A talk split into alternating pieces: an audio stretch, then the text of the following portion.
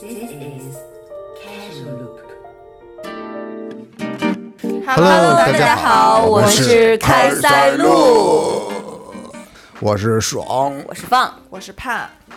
啊。今天我们要聊一下市集，去过哪些市集，玩过啥？大家来聊一聊这个市集这个东西呢。其实它并不新鲜，因为在我们儿时的记忆里呢，它是有点像夜市，有点像那个逛那些路边摆的那些摊儿。呃，但是因为这个口罩这几年呢，嗯，市集这个事儿呢，有点儿甚嚣尘上，然后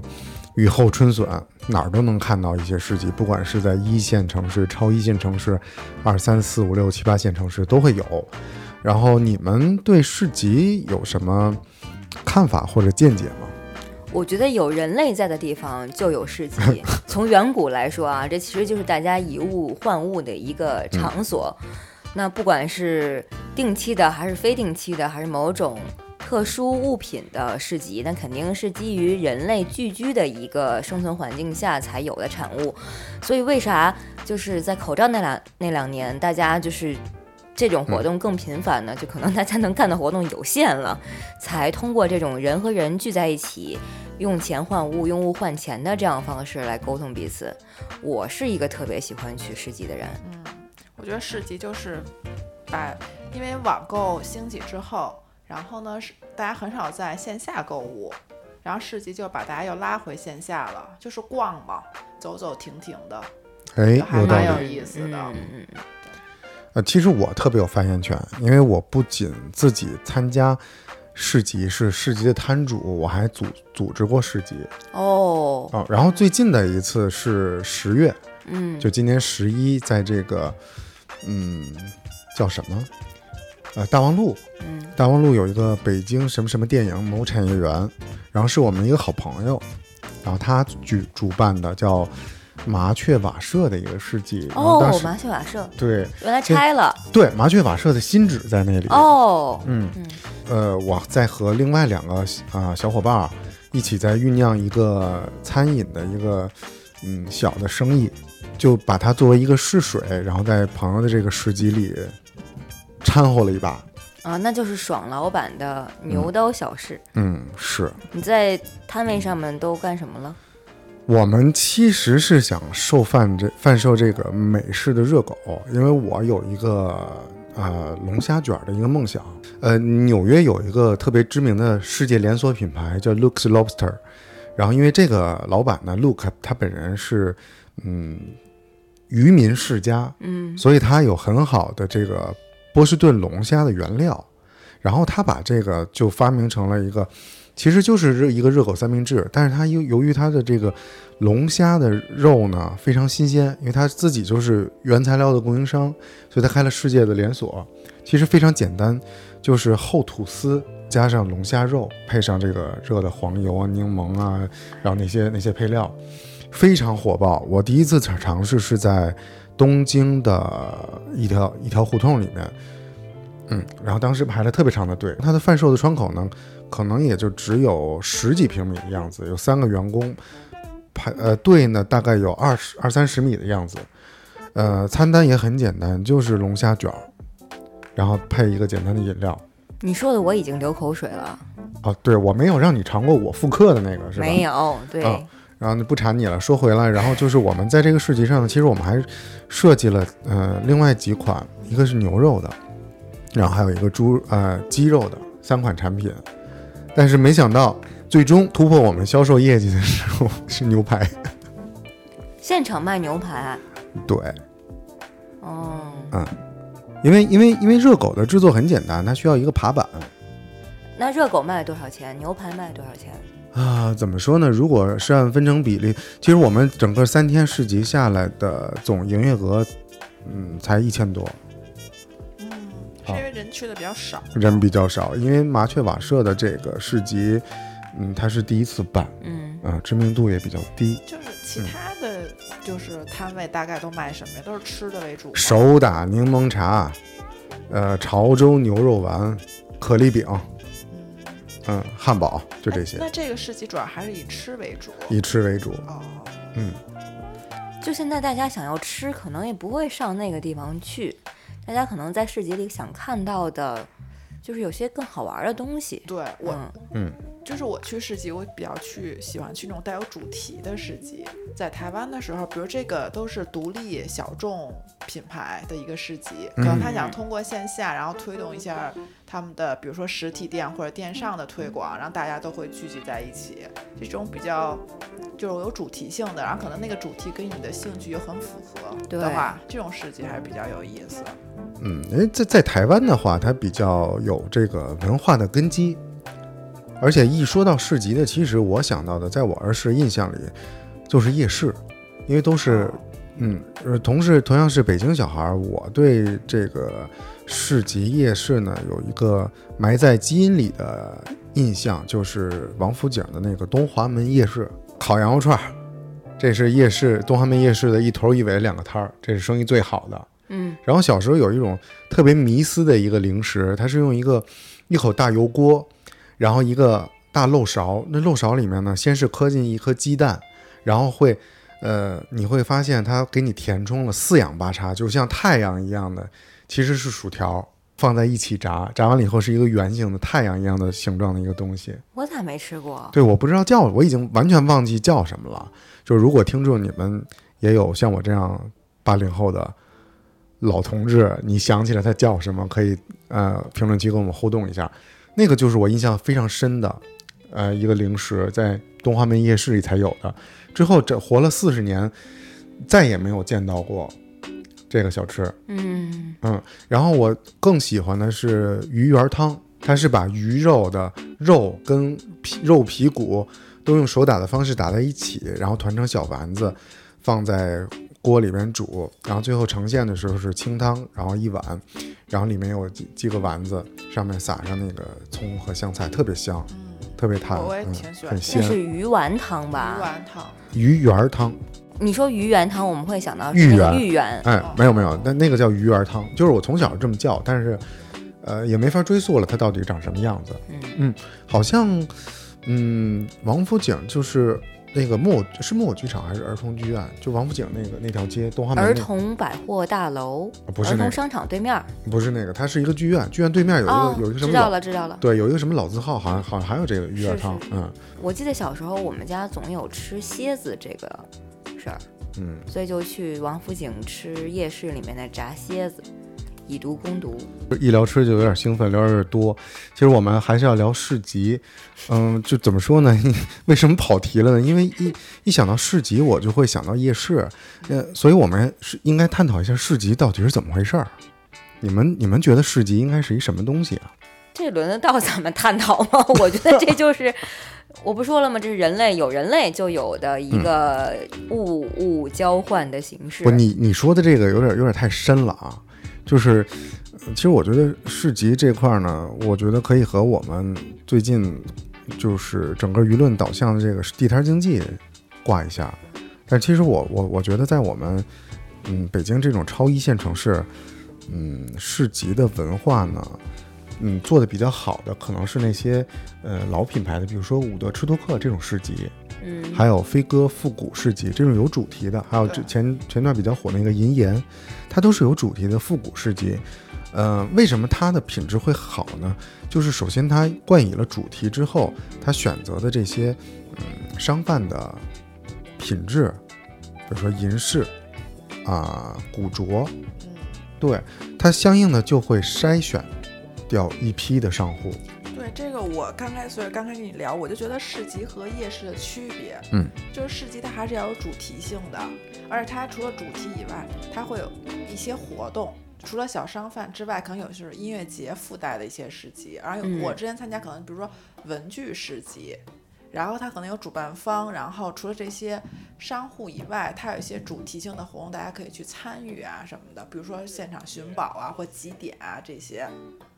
对，它有点像一个活动类的东西。就同意。我特别喜欢复古市集，一般有这种二手的中古市集，我都会去。我觉得它的雏形肯定是跳蚤市场嘛，就是能买到一些大家不太通常会买到的，就是如比如崭新的东西，在那儿可能是没有的，是一些手工艺者他们再创造的。呃，做旧的或者真的是 vintage 的一些东西，这些东西会吸引我，是因为一般咱们在商场和线上买不到，所以只能通过这个方式去淘。对，或者还有一些比较小众的设计师对然后的东西。然后除了你可以买到这些东西，其实你可以跟设计师现场的交流，或者跟这个品牌的主理人可以交流一下他的设计灵感呀，或者他你们共同的喜好。嗯，对，它就是除了以物换物买东西以外，其实是可以跟人去交流的嘛。然后或者都是同好，大家都对这个东西都很感兴趣，然后一群人聚集在这一块儿，比较偏文化向的嘛，爱好爱好类的。哎，所以台湾的市集的话，会有这种定期、成规模、有品牌、有主题的。比较多，就是像台湾会有什么，嗯，华山艺文中心或松山，有点像咱们的七九八，哦，然后他们那块儿就会定期做一些市集。嗯，然后除此之外，比如说像，嗯，台北车站，它会有一条街，它比较市中心，然后那条街是有点像街心花园儿，它可能周六周日就会有一些固定的商户去那块儿做市集。周末是吗？对，就周末的时候会在一出了地铁站，它有一个类似于街心花园，咱们像二环的那种，嗯然后在那个边儿上摆一些，几乎都是就是小众品牌的一些手工手工艺品。哦，所以比较刚才多盼说的这个就比较成规模，而且有有成体系，对，也也有文化气息。他说这个，我就想到那个日本那个代代木公园，对对对，也是周类末似的于时这候种对它其实不是本身可能不是商商户，它本身可能就是一个家庭主妇，然后他会拿一些家里孩子用过的那个学学生的书包，或者是家里一些老物件儿、小孩儿的玩具，嗯然后对对摆，对有点像跳蚤市场，但这种就是文化背景，它是有根基的，对，然而且后嗯，或者他可能会留一些他的什么 ins 的信息啊，然后你要是想跟他订购一些其他的东西，可以去联系他，这就是嗯线上线下成一个规模。哎，这个就比较有体系。对，就比而如且说嗯约定俗成，是不是大家很习惯定期会去那里对，所以就有的时候会有会容易交到朋友，啊？嗯，这样会比较好。还有一些就是二手市集，嗯，二手市集的话就是以物换物嘛。我觉得就是，就有一种你的东西，你知道会定期，如果你不用的话，你知道有一个去处让它流通起来，不会就是一下就扔掉了这种。就大家有一个这个习惯，嗯，这就比较好。现在在北京有一个叫多抓鱼，啊，多抓鱼我应知该已道，嗯经好像关门了嗯关吧？嗯门了，对，对，前一阵子嗯，它就有点像这个概念，但它其实是一个二手商店，一个循环商店。嗯，它也聚集了很多喜欢这类的人，一直去。对，但我觉得这个就是有点没有不成规模，就是有一点嗯太文青了。我觉得台湾那个有一点点好，就是大众市民也可以参与到，可以参与进来。哎，那我想问一下爽，你们在办市集和参加市集的时候，是不是要有入场费的？呃，之前嗯办过一场两万人规模的，嗯那个其实是没有入场费的，因为当时呢是主办者和摊主是一个社交圈子，所以那些商户呢，比如说北平花园儿嗯啊这些比较知名的，比如说嗯小时光咖啡，嗯，然后这些呢，首先他们是朋友关系，来到一个市集以后呢，为了想让市集的这个招牌火起来，想让这个举办市集的场地它是一个露营营地，想让它火起来，吸引更多的人，想让这些朋友参与进来，首先它就是门槛很低。但是说虽然说门槛很低呢，只是在嗯这些摊主和商户入驻的时候没有收他们的费用，但其实呢是对这个嗯商户的品质是有把关的。嗯首先他们就是自己本身有有这实体店，然后再进来，这个是很成功，但是已经无法复制了。嗯。那一般要是说，因为刚才咱们讨论这种，像盼盼说，在台湾这种约定俗成的市集，其实大家是没有摊位费的，就是没有门槛儿的，这样大家参与进来会比较方便。盼盼说那种呢，其实说白了就是跳蚤市场 （flea market），然后它就是一个全民可以参与的。嗯，场地的提供方可能就是公园儿，它可能是地方的这种政府支持。然后现在像嗯我所参与的和见到的一些在北京的这些大大小小的市集，一般都是有摊位费的。比如说你去贩售精酿啤酒，我有一个亲戚，他是做这个自酿精酿的，他参与了大悦城的一个露天的市集，那个时候是三百一天的摊位费，所以其实还是很划算的。大部分这些市集的主办方呢，会以摊位费和均摊水电的费用来赚取他们的成本和利润。嗯，那你在市集中有什么故事吗？市集中的故事，其实我第一次参加市集呢，是以这个小卖部的店主，当时知道要这种成万人规模的，我就临时调整了经营思路，当天的利润是一万，然后卖到后来，右手的三个手指麻了两个月，对，那那个市集是单纯以就是美食为主，还是它有活动？又活动，嗯，嗯，所以，所以，所以，我觉得市集呢，就是现在在咱们国家比较泛滥，品质在阶梯状的在下降，基本上已经怎么说呢，比较泛滥的一个状态。嗯，还是我对它没有，已经没有什么特别美好的印象了。嗯，有主题的市集呢，而且像这种露营场所的，大多数来玩的人呢，他都会居住，他就有充足的时间逛、玩啊，还有体验。那场市集里面呢，比如说攀岩、古着，然后机车，多种元素都融合进来了。更有一更有趣的是，它是有演出的，嗯，有 open mic，还有这个专业的演出团体，对，现就场的乐队表演。平时的话有，我觉得音乐节有些市集也挺有意思的，会招是招一些店家，会卖一些可能跟摇滚乐有关的东对西。比如草莓音乐节专门卖对草莓，对，他们会也有一些什么饰品啊什么的，然后我觉得这这种市集还是比较有意思。就是可能有些人他，嗯，不是为了会纯逛市集，就可能在参加一个什么活动，然后嗯有一些市集是附带的，大家逛一逛。对对，对，除非是那种都市市集，我之前在三里屯参加过一些市集，就可能比较市中心，嗯大家逛街的时候会去看。如果要是很远的地方，大家专程去参加这个市集，我觉得可能比较少。就比如说咖啡市集、汉堡市集，咖啡市集我也我也参加过，是在那个 Solana 蓝色港湾，嗯，就比较怎么说呢？大概有几十个摊儿都在卖咖啡，从他用的器具、出品的这个包装状态啊啊，对对对，就基本上用用肉眼就能可见这个咖啡的品质是怎么样的。哦，我我参加过一个市集，我觉得还挺有意思的。当时都前几年了，也是在台湾，他们是政府推出的，应该是比较早期的 City Walk，就是哦嗯比如说城南有一块地方，然后呢，它可能根据城南的不同建筑，可能这边是嗯植物园和动物园，它就会来周周边是一些农产品的东西，嗯嗯然后那边如果是比较文化产业区的，它就会是书店。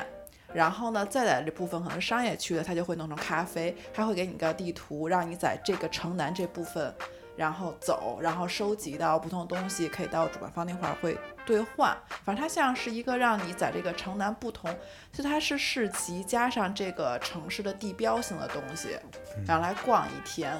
嗯，这种就就比较有意思。哎这个就相特别当于旅行，对，这个就特别像文旅，因为咱们内地的话就像文旅。对对对，我觉得这个还挺有意思。这样的话，其实你下午一下午的时间，然后把当地的景点逛了，然后又能买一些伴手礼，嗯，对，然后又促进了当地的这种文化宣传，有一些本土化的东西。嗯，嗯有意思。哦，嗯，所以其实可以呃小结一下，就是我们脑海中比较成功或者大家留下美好印象的市集，一定是和这个旅行或者小旅行，比如说露营，它算一个小旅行的嗯，活动，结合在一起就会比较美好，对吗？其实我好像不同意，我有点是，比如说是目标性的，我去二手市集是想买到我喜欢的东西，所以我是以一个消费性质去的。我可我的角色是一个消费者，我在现场挑选我想要的东西，顺便可能可以交到朋友，或者是加了摊摊主的 ins 啊这种联系方式，会有以后的联系。我前两天在菲律宾的马尼拉去了一个小市集，它总长度可能也就一百米的一条街，里面卖的我就想看看啊，咱们这种，它那个形式基本上就属于咱们南锣鼓巷嗯，或者是呃夜市这种，但是是白天是个是个下午，他卖了一些饮料啊、咖啡啊、冰品鲜榨汁，东南亚嘛，还有一些小的呃手工艺品、冰箱贴什么的，以及还有一些阿拉伯食品，比如说烤肉、卷饼这种，就非常的商业街。就是有一段时间，我觉得全国啊，先说咱们国内，就国内有一种旅游同质化的感觉，就是你去南锣鼓巷还是去呃丽江古城，你觉得都一样，对，就是每个城市都有这么一条街，对，嗯卖的都是那些呃连锁小吃，什么芒果汁儿、嗯椰子汁儿这种，就觉得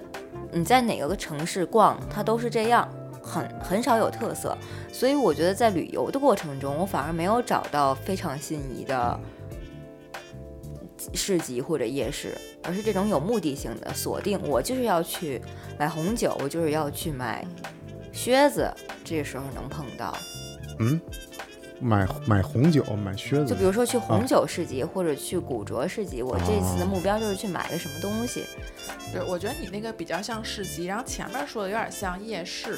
或者是那种商业街这种感觉啊，对对对，对，嗯，就我们现在，我我感觉国内的市集就越来越夜市化，嗯，国外也是对。 我觉得是大家好像都是以吃为主，因为感觉吃是马上能赚到钱，然后就大啊家对能逛的。然后呢，因为那些东西有的都太同质，你可能在网上就能买到，然后可能大家有的人可能会想，那我搜一搜网上有没有，就很难形成那种线下购买的这种行为。但吃的就可以马上吃到啊。嗯，嗯，那你们在夜市上或者市集上最爱吃的东西有什么？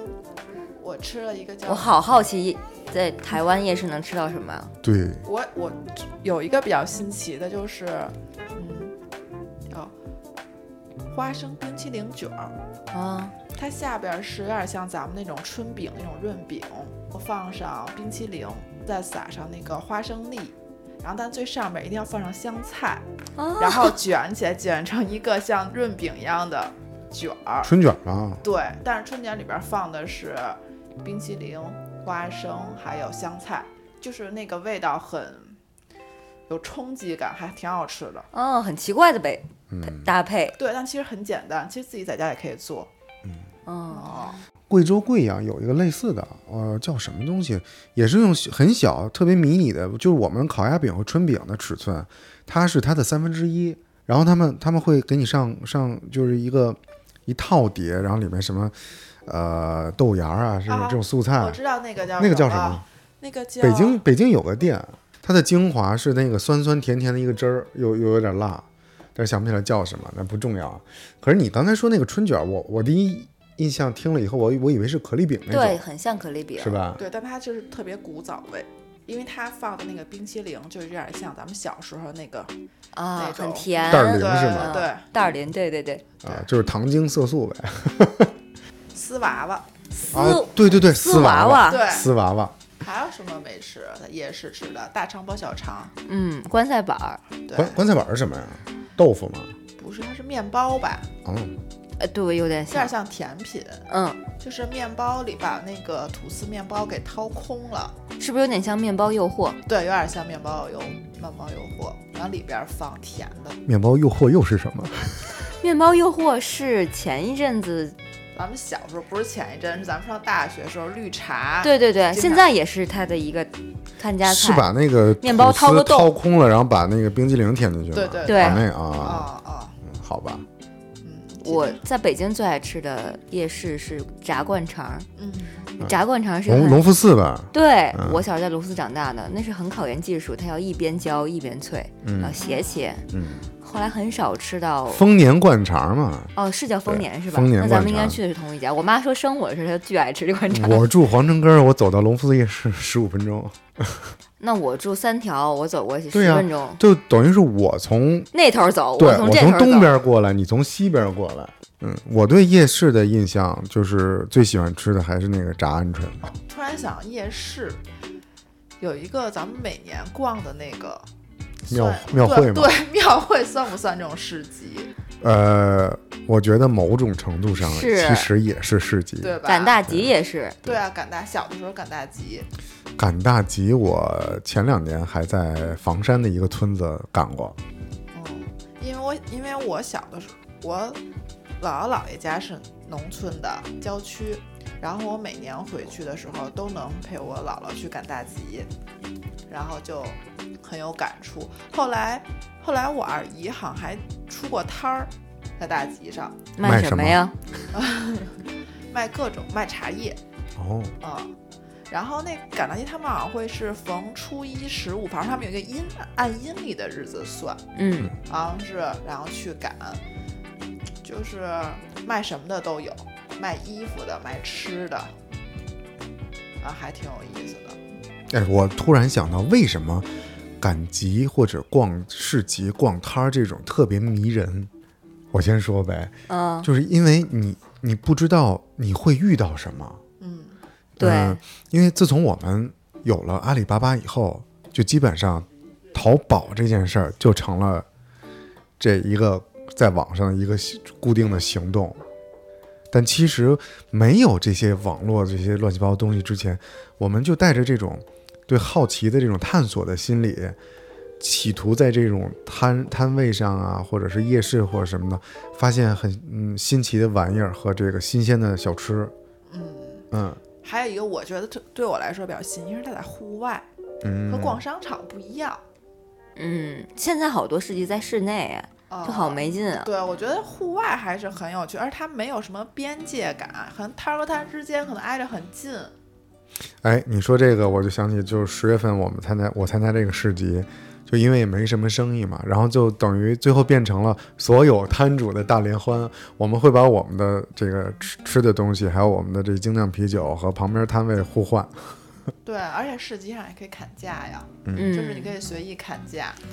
哎，结合你俩说的这个，我就觉得，这爽，你不是特别讨厌李佳琦吗？不是特别嗯没有讨厌，没有没有没有，我啊没、你不没有讨特厌别讨厌他。但是你不喜欢嗯，我不喜欢网购这件事儿。网购直播这件事儿。对，就其实网购直播是把线下市集垂直化了，你们没发现吗？嗯就是线下市集，你为啥觉得很新颖、很高兴？就是你其实不知道你想买啥，啊然后你上那儿一看，哎，这个有意思，哎，这个没吃过，哎，这是啥呀对对？你就想买了。其实它是在勾起你的这个尝试欲和购买欲。那跟李佳琦直播这不是一样吗？其实你不你并不需要，不不一样，因为我希望看到不同的摊主，而不是只有李佳琦一个摊主。 那你可以看逛不同的直播间去看。嗯，有点道理，有点道理。嗯，但市集之前和咱们现在还不一样，之前在农村市集是因为大家，嗯，就是没有商场嘛，所以他们定期会来赶集买一些日常用品啊或者吃的。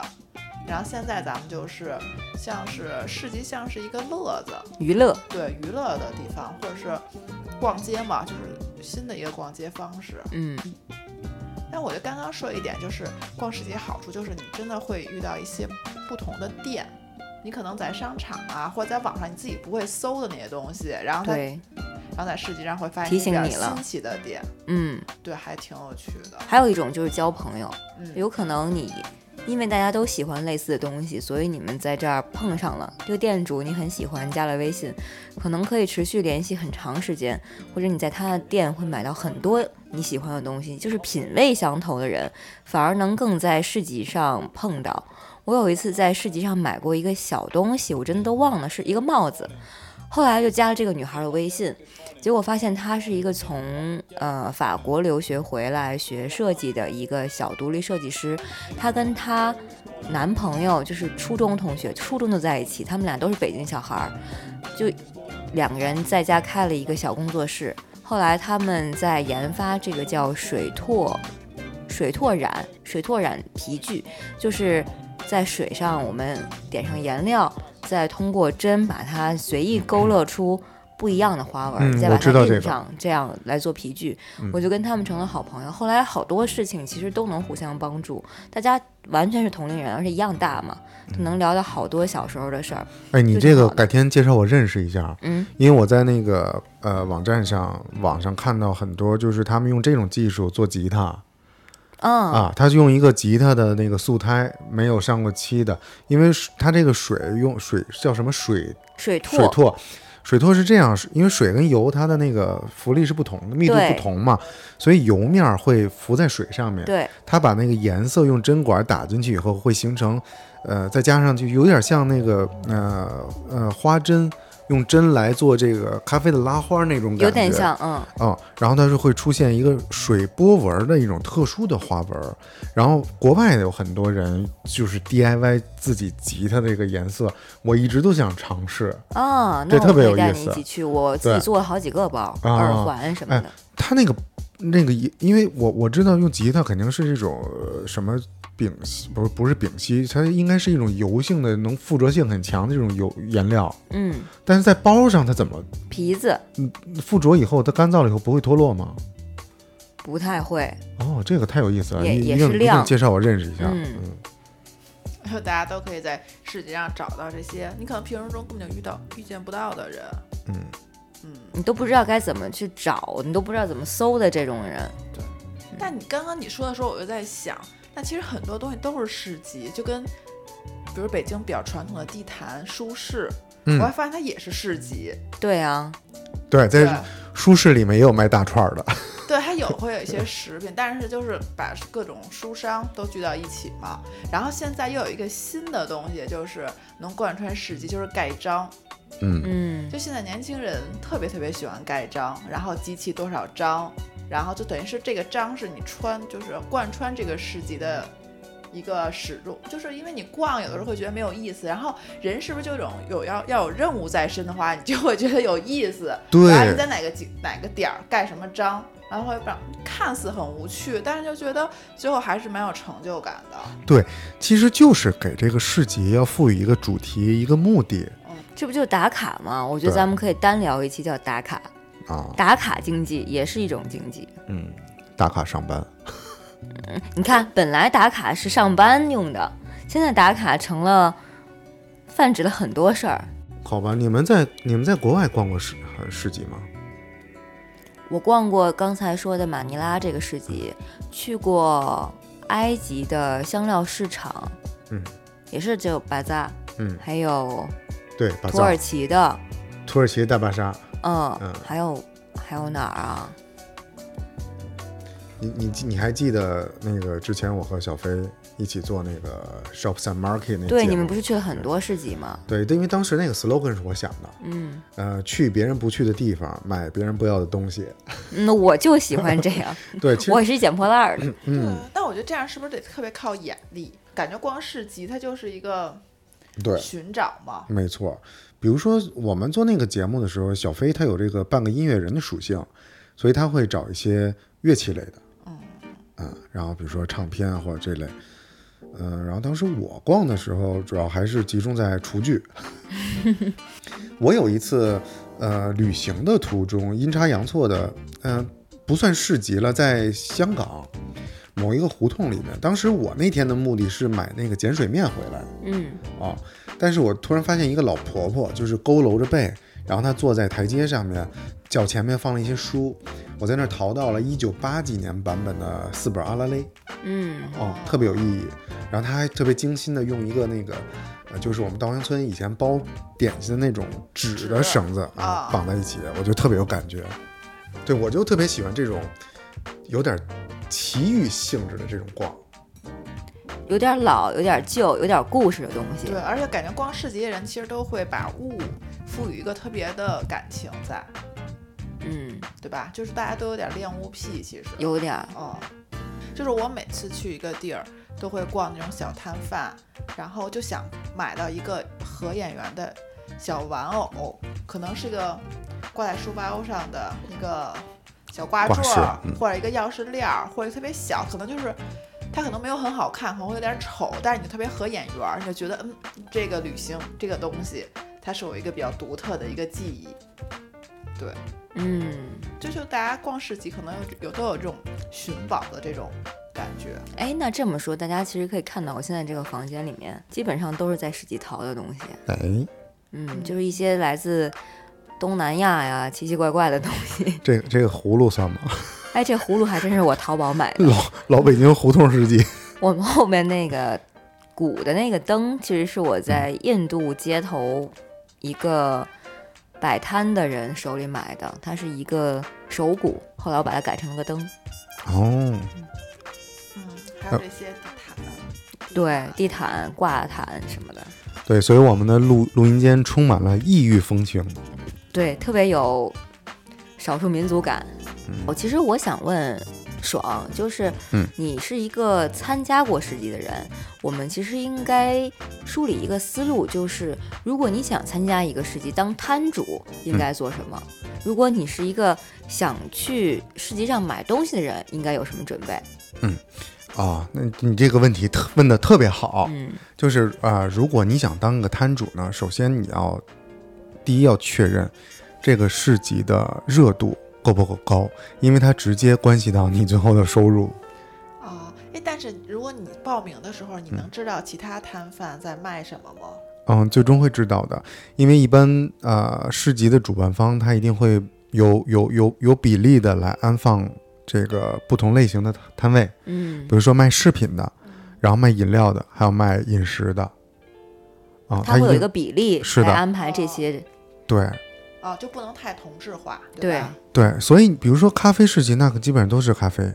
它它的那个权重一定是最高的，呃，然后它会，比如说如果是我的话，我会配一些甜品，咖啡跟甜品最搭嘛。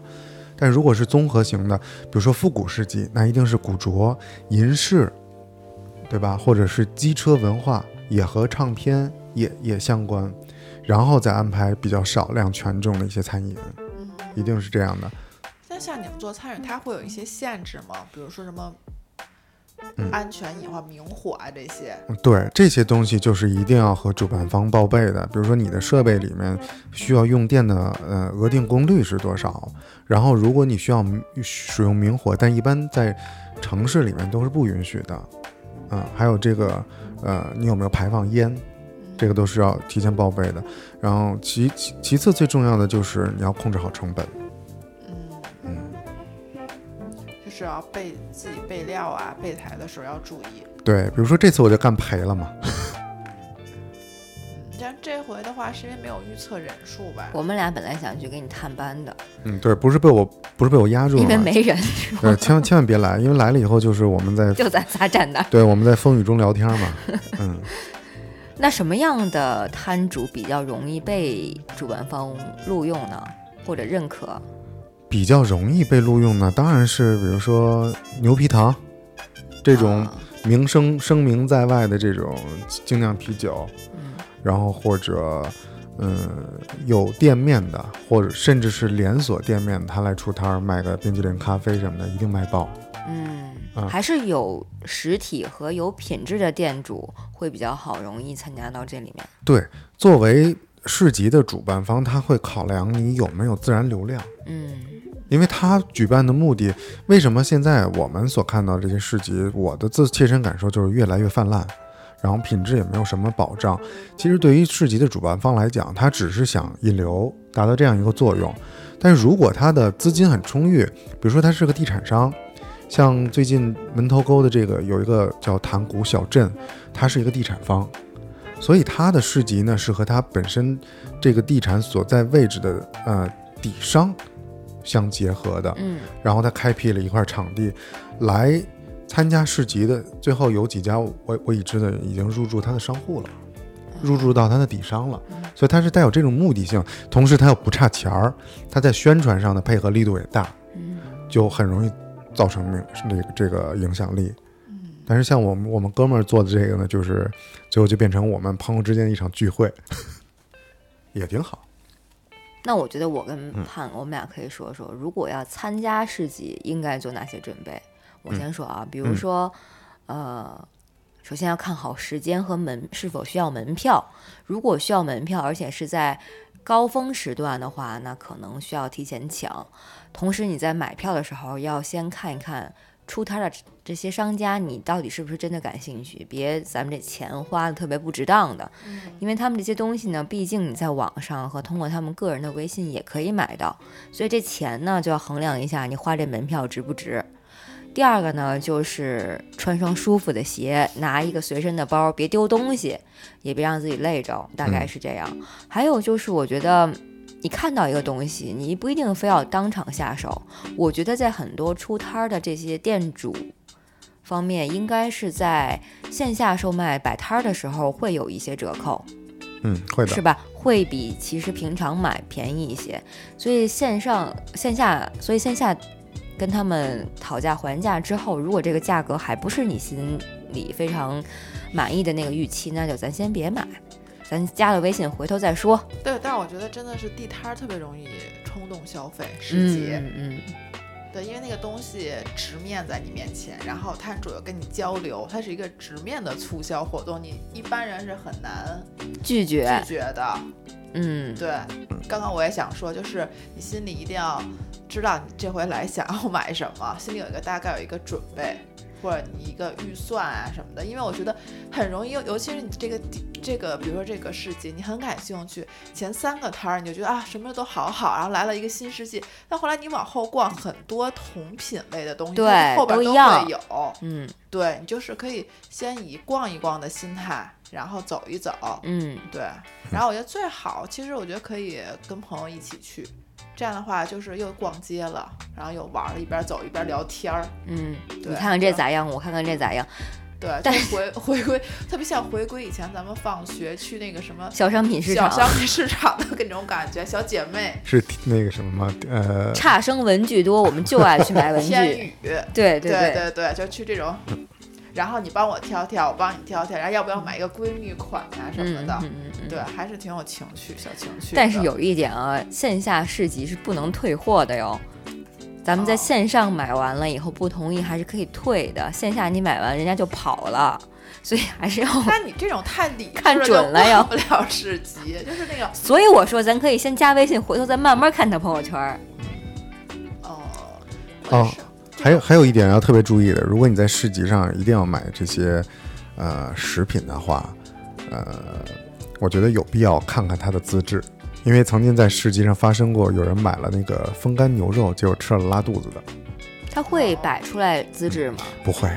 对啊，我刚刚想问，就是没有资质吧？你有资质吗？我有啊，哦，那行，你你别问，你问就是有。反正拿出来你也不知道我叫什 么。对，那我觉得市集有的时候还是有点像，咱们这边没有，就是周杰伦的歌里边的游园会，嗯，嗯，就在学校里边的市集，就比较融入嗯生活这种。我当我之前就是在学校的时候，他们周末会办市集，我就会在市集就是周末，然后买一些菜，拎着这些菜去图书馆学习，就感觉就是和你的生活特别融在一起，它是很日常的一个东西。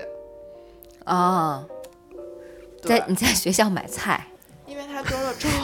因为就是比如像大学，它会开放一些摊户来， 摊户就是周末，它算一个景点儿嗯，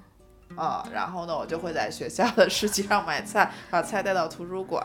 校园的东边是英语角，嗯，校园的西边是市集角。对啊，我觉得这种市集就跟就是咱们平时地摊儿，小或者小的时候这种流动商贩，哎，我参加过一个特别奇葩的市集，是在新西兰。呃，它那个市集呢是在一个立体车库的一层，嗯，呃，就等于它就解决了你这个风吹雨打的困扰。呃那个市集可能是一年两度，或者是一年一度，人满为患，就有点儿像什么呀？嗯，我们的庙会的那种密集度。嗯，哦，让为什么让我印象最深呢？是有一个摊儿啊，它是卖一个把菠萝掏空了，就是作为容器，然后上面顶顶冰激凌，嗯，然后那个摊儿呢就特别多人围在那儿，然后我排排等我排到我了，我一看，其实我当时有点打退堂鼓，就想这这东西我买吗？就我给你们描述一下当时情景啊，就看那个长得黑不溜秋的一小小哥儿，他从一个冰箱里边拿出了一个菠萝壳儿，然后我就看他舔了一下自己的手，因为手手上手上有那个冰激凌流的汤儿，然后这个时候他就再从另外又掀开了另外一个冰柜的盖子，从里边儿用刚才那只手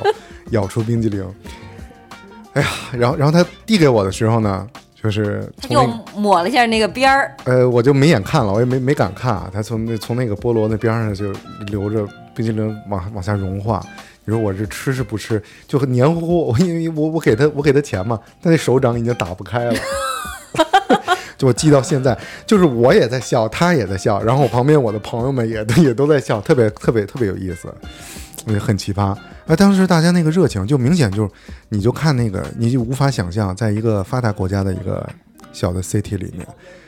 呃，大家趋之若鹜，基本上全城的人都来参加这个市集了。然后明显就就是脏摊儿，就是你从那冰淇淋摊儿路过的时候，你的脚也会被 粘在那当场， 所以你就不买不行的一种态势，你知道吗？所以最根本上，大家其实还是喜欢聚集是的，啊，就聚一块儿，有种狂欢的感觉，对对对对热对，闹的感觉，嗯，对，凑热闹嘛。哎，我在兰州去过他们的一个夜市，就每回去兰州，你去过兰州吗？咱们不是一起去的吗？啊，是，嗯，我们咱们做巡演的时候一起去的，那我可能去的比你次数多。应该是。啊、每次去我都要吃，他们就那条夜市上真的很好吃，那东西你就觉得比在店里吃好吃。对你，我已经看出来，因为你一边说的一边在晃脚，就很开心的哎呀，样我子。脚疼。对，一边走一边吃吧，然后红柳烤串儿，对，而且还给大家分享，然后买很多样，让大家一块儿分享着吃嗯。，有对地方坐，但是很挤了。对，所以你知道为什么夜市最大的魅力就是那个烟火气？就我们最近期参加那个集市集，最后一天为什么改卖牛排了？你知道吗？因为我们这哥们儿他自己是做这牛排生意的，我们在我们的威逼利诱之下，他把他自己的几款主打的产品拿来了。然后我们的设备里面，因为有爬板嘛，我们要做，就最后一天就是我们哥们儿之间分享这个肉，然后把这个肉往爬板上一放，它就起浓烟滚滚的，就特别有烟火气。这个时候，原本寥寥无几的这个市集啊，就明显我们摊主和工作人员比逛市集人要就要要多，突然就人就来了，就大家可能。看到了这个袅袅升起的这个烟和闻到了这个牛油的香气，就聚来了。嗯，所以真的市集的魅力呢，它是就把人间的烟火气又重新带到了这个世俗的尘埃中。对，哦，而且很感觉就像逛这种夜市减肥的人，肯定到那块儿减不了肥了，大家就会觉得今天就算了，就敞开了吃，然后就一下解放 天性的感觉。而且夜市吃的都是小吃，你会觉得我没吃啥，吃这吃两口，那吃两口，我就对尝尝。就小的时候还有这种夜市，像你说的王府井这种，有的地嗯方会有夜市。现在啊，好多就是这个环境污染的情况，导致夜市已经不允许在户外了，好多，所以很多这种小吃变成了室内的小吃街、美食街，就根本没有那种气氛了。嗯，对，那现在偶尔就是你下了一些地铁站，它可能会有一些流动的摊贩，嗯，对，然后你还是觉得还吃一吃还挺有意思嗯的。我至今都不知道烤冷面是什么味儿，为什么没吃过？没吃过，那晚上咱们就吃，很好，很好吃，真的吗？嗯好吃的嗯真的吗？真的很好吃，啊很治愈，行，这烤冷面叫得到外卖吗？叫得到。叫真我的老叫，哇塞！那我们这期是不是可以在在口水声中结束了呢？对，我们去吃烤冷面了，拜拜。拜拜，一二三，打板儿。